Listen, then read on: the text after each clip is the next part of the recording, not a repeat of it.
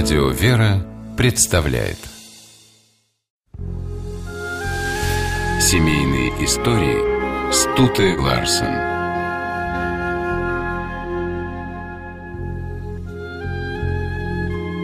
Композитора римского Корсакова часто называли сказочником за оперы, написанные на сказочные сюжеты.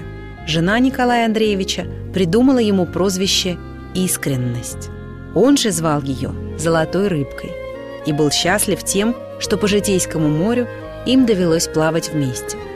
Долгих 37 лет.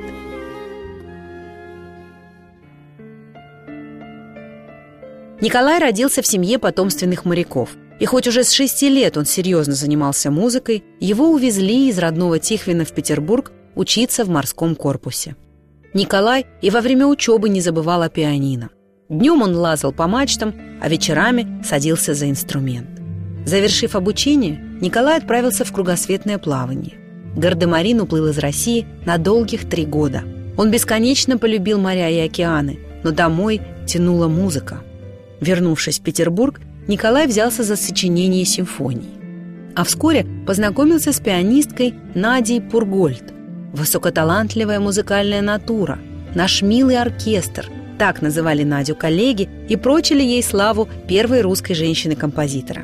Римский Корсаков не на шутку увлекся Надеждой и часто появлялся у нее на даче. Однажды лунной ночью Надя стояла на балконе и досадовала на то, что Корсенька, как она его называла, давно не приезжал. Но только девушка тихо пропела «В царство розы и вина приди, приди, я жду», как под деревьями мелькнула белая фуражка Николая. Так начиналась их любовь. Надя была необыкновенной девушкой. Она искренне пыталась убедить Николая в том, что недостойна его, и всерьез думала, что в ней нет ничего хорошего.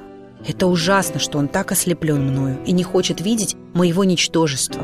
Он такой чистый, идеальный человек, что от того и не видит дурного в других, сокрушалась девушка. Молодых людей сблизило горе. За год до этого Надя потеряла мать.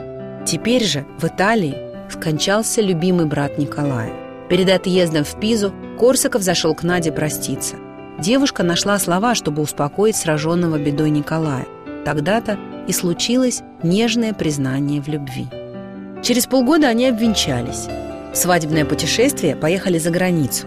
В Италии уличный художник вырезал из бумаги силуэт Нади. Николай с ним не расставался всю жизнь. В семье все шло по порядку, заведенному Надеждой Николаевной. Она не была избалованной, привыкла жить просто и скромно. Зимой работа, общение с друзьями, летом дача. Поменьше гостей, побольше чистого воздуха. И обязательно, чтобы рядом лес и озеро. Николаю Андреевичу очень нравилась размеренная жизнь. Семья росла, и ее нужно было достойно содержать. Корсаков неустанно работал. Надя тоже сочиняла музыку, но о карьере пришлось забыть. Ей хватало того, что она была ближайшей помощницей и советчицей мужа. А уж когда появились дети, и вовсе стало не до музыки.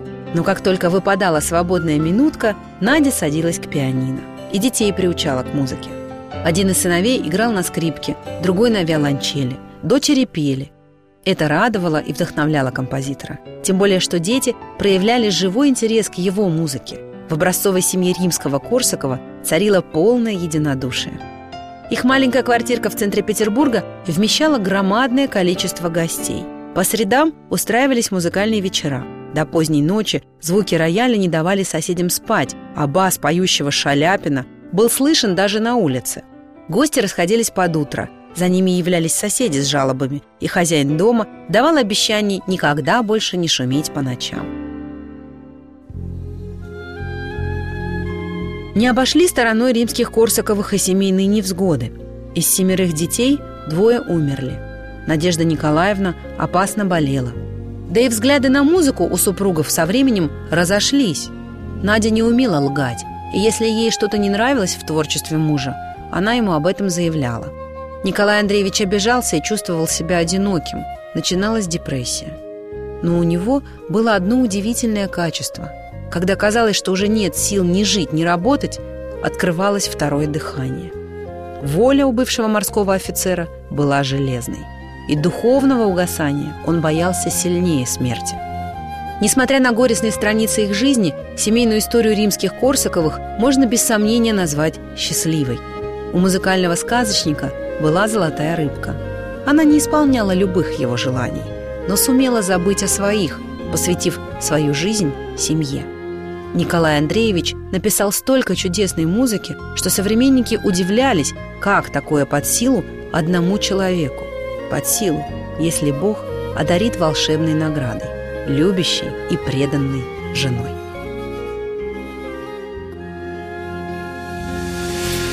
Семейные истории –